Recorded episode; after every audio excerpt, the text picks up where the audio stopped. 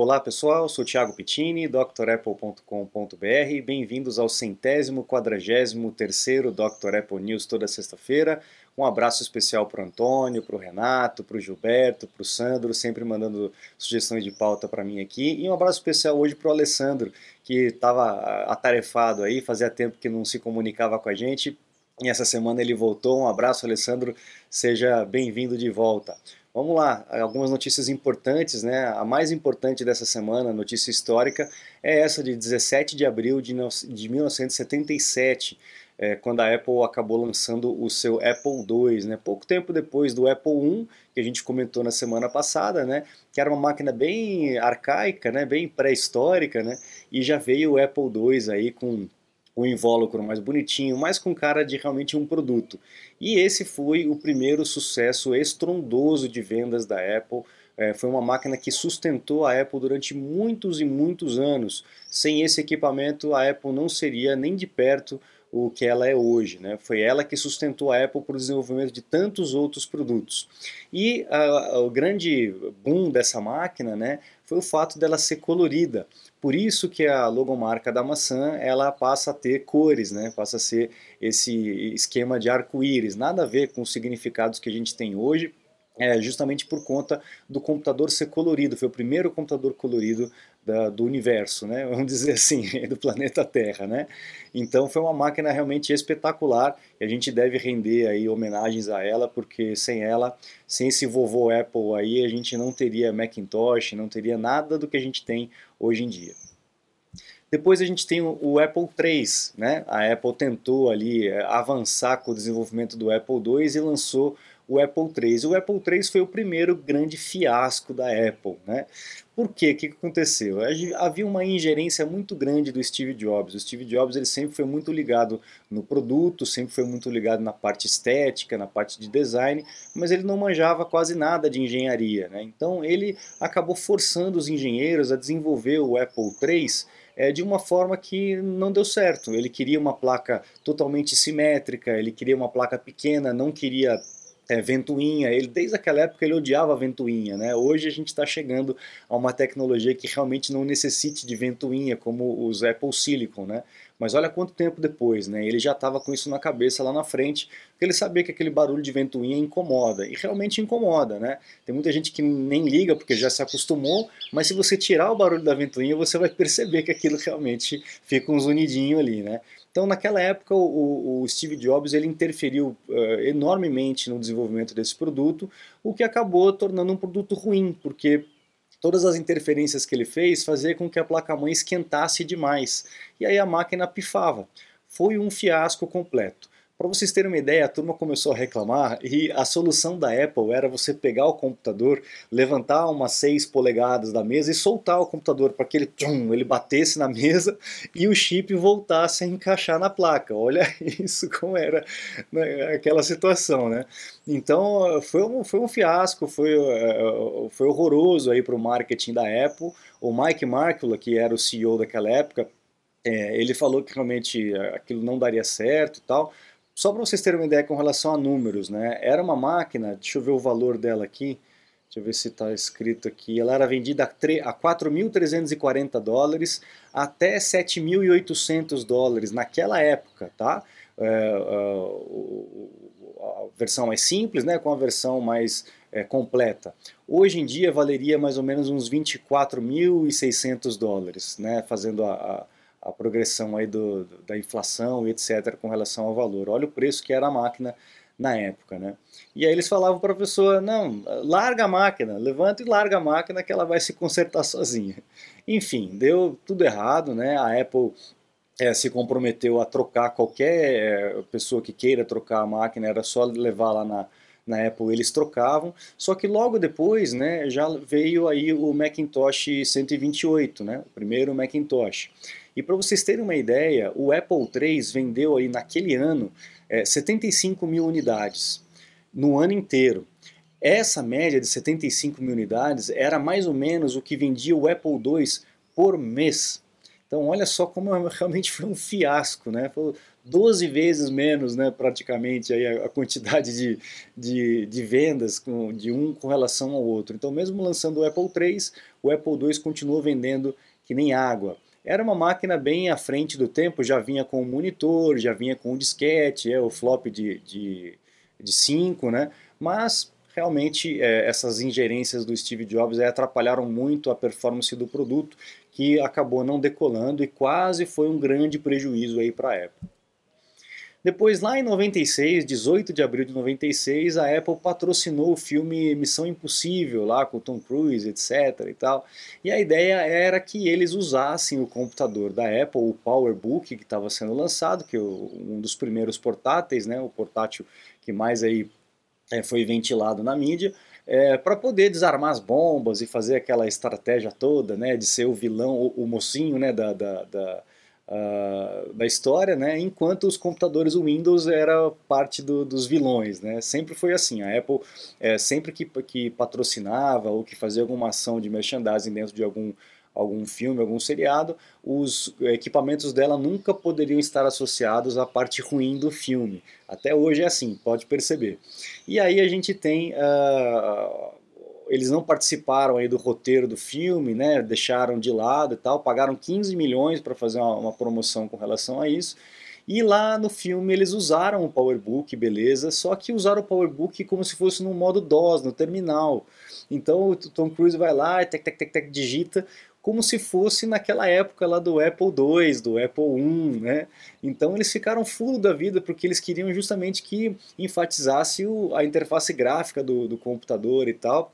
E o filme não usou dessa forma, usou como se fosse linhas de comando para poder falar que o, Tom Cruise era bom, era um hacker, etc, aquela coisa toda, só que acabou depreciando o produto, né? Eles viram um produto super bonitão com um DOS ali, né, com um terminal ali na frente. Então realmente foi, é, foi também um tiro no pé essa, essa questão promocional aí.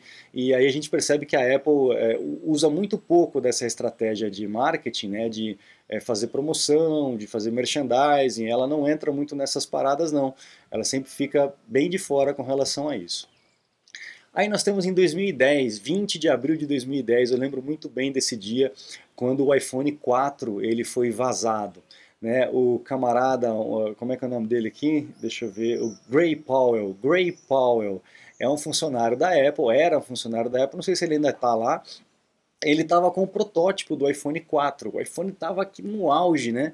O iPhone 3, o iPhone 3GS, né? O iPhone o Classic, aquela coisa toda.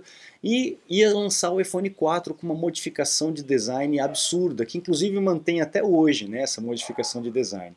E o camarada, ele, ele era responsável por testar o produto no mundo real. Então, a Apple colocou o iPhone 4 numa, num casezinho meio dummy, né, meio para disfarçar, as pessoas não perceberem que era um produto novo, e ele foi para o bar com o iPhone e acabou esquecendo, né, ou não se sabe bem, né, acabou esquecendo o iPhone no bar. O dono do bar acabou vendendo esse iPhone para o pessoal da Gizmodo, né, da, da, revista lá nos Estados Unidos, por 5 mil dólares, e os caras fizeram uma fortuna com, com anúncios, com, com é, matérias explicando como que era o iPhone novo, desmontaram todo o iPhone, mostraram o iPhone todo ó, desmontado, enfim, foi uma brigaiada enorme com a Apple com relação a isso, porque foi uma uma, uma revelação de um segredo industrial muito grande. Isso dois, três meses antes do lançamento oficial do iPhone 4. Então a, a, gente vê que a Apple ela já sofre com esse tipo de, de vazamento já há muito tempo, por isso que ela leva a sério. Mas a gente sabe também que tem muitas coisas que são é, vazadas, né, sem querer, né, de forma de proposital, né, de forma proposital para poder é, alavancar o nome, né, para poder ventilar o nome. Então a gente fica meio sem saber se isso é, é real ou não é real, se é proposital ou se não é proposital, tá? Bom, e falando de rumores, a gente já tem rumores aí fortes aí do iPhone 14 com a, os, os, modelos, né, que seriam aí as de chassi, e a gente percebe que realmente aquilo que eu falei na semana passada, o bump, né, que é o ressalto da câmera realmente é algo de assustar, né? Realmente está muito grande isso. Deve haver uma, uma alteração bem profunda com relação à câmera é, na, nos iPhones que estão por vir. A gente não tem uma, a real noção, porque foto realmente não dá uma real noção, né? E ainda mais quando é esse, esse tipo de modelo assim. É, mas enfim, a gente percebe que tem uma mudança grande aí no esquema de, de lentes da parte traseira do iPhone. Vamos ver como é que vai sair. Em breve a gente vai ter esse, essa revelação, né? O Ming Chi nosso oráculo aí mais certeiro, está dizendo também que na, na câmera frontal de alguns modelos do iPhone 14 a gente vai ter o autofoco, que a gente não tem, né? A gente tem o autofoco na parte traseira, mas teremos agora também na, na FaceTime Camera, ou é, como eles chamam agora, é, como é que é, Selfie Camera, né? Coisas assim. Então vamos aguardar porque vai ter modificação grande aí na parte frontal do iPhone, principalmente nos modelos Pro. A gente acredita aí pelos rumores que os modelos mais simples não terão essa modificação, vai continuar com o Notch, que é aquele entalhe que nós conhecemos, e os novos terão esse tipo de, de câmera aí com o bulletzinho, né, a pílula, e o buraquinho para a câmera. Vamos ver como é que vai acontecer aí no futuro. Bom, a gente tem aí é, informações com relação à, situação lá na China, né, e como isso está atrapalhando a produção aí dos iPhones, então a gente pode ter alguns atrasos aí esse ano, ainda por conta disso, dessa, sei lá qual onda que é, né, já perdemos a conta, mas com certeza isso vai atrasar a esteira de produção uh, da Apple com relação ao iPhone principalmente, que é o que está aí é, para ser lançado em breve, né. E a gente vê aí uma movimentação da Apple justamente para tirar é, essa dependência total lá da China. aliás, a gente já vem, vem, vem vendo esse tipo de movimentação já há alguns anos, né? Há algum tempo atrás, na gestão anterior lá dos Estados Unidos, houve aquela brigaiada com a China, a China começou a dar um boicote e tal, e a Apple já começou a se movimentar para sair um pouco dos braços da China e começar a fazer produção em, em países vizinhos, para poder não ficar dependendo dessas maluquices todas, né? E a gente está vendo que isso está cada vez mais forte por conta também dessas situações aí dos últimos anos. Então é importante que a Apple realmente diversifique para não ficar dependente de um país só. Aí entra um maluco lá, vira tudo do avesso, como é que faz? Né? Atrapalha aí a produção é, de uma indústria inteira, né? Você está desperdiçando seu iPhone, iPad, Mac? Ganhe tempo e produtividade com nossos cursos. Você vai aproveitar melhor seu Apple. Matricule-se em drapple.com.br. Bom, lá na, nos Estados, no, desculpa, na, no Reino Unido, né, os iPhones vão ter aí o, o escaneamento, né, a leitura das mensagens para iPhones de crianças, iPhones que têm aí ou compartilhamento familiar com crianças ou um Apple ID com uma idade é menor. Obviamente eles dizem né, que é se você optar por esse tipo de leitura ou não. Então se a criança receber alguma foto ou alguma mensagem é, com alguma, alguma menção sexual e tal, ele vai avisar o pai vai avisar o responsável que a criança está recebendo esse tipo de, de mensagem. É interessante esse tipo de, de vigia, é interessante mas também é preocupante, porque se eles leem sobre isso, eles podem ler sobre tudo o resto. Né? Então, eu acho que é um pouco preocupante é, é, esse tipo de abertura, mas a, a, gente sabe, como eu sempre costumo dizer aqui, a, a, intenção é boa, mas talvez a forma não seja tão boa assim. A gente sabe que lá nos Estados Unidos esse tipo de recurso já funciona e vai começar a funcionar lá no Reino Unido também, tá? Ming Chico está dizendo aí que para o iPhone de 2024, tá? A gente vai ter aí o Face ID, a câmera uh, e, a, e, os sensores e tal, uh, under display, embaixo do display. Então não teria nem pílula, nem bolinha, nem note, nem nada. Mas só lá para 2024. A gente já tem esse rumor já há muito tempo e a gente só vem é, prorrogando, né? Colocando mais para frente, mais para frente, mais para frente. Então não sei se realmente isso vai dar para vai dar para assinar embaixo, mas é, eu acho que vai ser algo que não vai ter como escapar. Um dia vai acontecer isso mesmo, não vai ter mais a necessidade de ter um espaço para a câmera. Eles vão descobrir uma forma de fazer isso funcionar muito bem é, sobre o display, com a interferência da luz frontal. Né?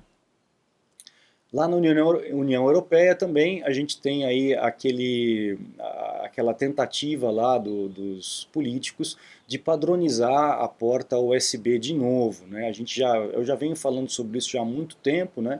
Esse assunto saiu um pouco de moda porque entrou aquela questão da regulação do App Store, de permitir o side loading, né? Enfim, eles estão atacando a indústria de todos os lados e a questão do USB voltou aí à tona. É, a gente sabe por quê, eu vou mostrar exatamente no próximo, no próximo, na próxima notícia o porquê que acontece tudo isso. Né? Então, o que, que eles querem? Eles querem padronizar o mercado. Ah, agora vocês vão utilizar só essa portinha. Então, são pessoas que não entendem nada de, de política, não entendem, desculpa, de tecnologia, não entendem nada de desenvolvimento de produto e quer meter o bedelho, né? Então é, é, complicado, né, pessoal? A gente sabe como isso, essas coisas funcionam. E para quem não sabe, vamos entender aqui com essa próxima notícia. A Apple gastou no ano passado, é, não, desculpa, nesses três primeiros meses de 2022, 2 milhões e meio de dólares em lobby. O lobby é o dinheiro que eles gastam para é, enviar pessoas e tentar convencer né, os políticos, a gente não sabe exatamente como que esse dinheiro é gasto, a gente imagina, mas a gente não sabe exatamente como que esse dinheiro é gasto, mas 2,5 milhões de dólares só em três meses para fazer o lobby com os políticos, né, principalmente na União Europeia e também nos Estados Unidos, com relação a essas ameaças. Então a gente sabe que é assim funciona. Os políticos vão lá, ameaçam destruir a tua indústria, né, inventando uma lei absurda, e aí você tem que gastar uma grana fazendo lobby. Né? Então realmente é, é o fim da picada. Né? Só para vocês terem uma ideia, ó, olha só a, o montante. É, no, no, quarto quarto de 2021, 1,86 milhões de dólares.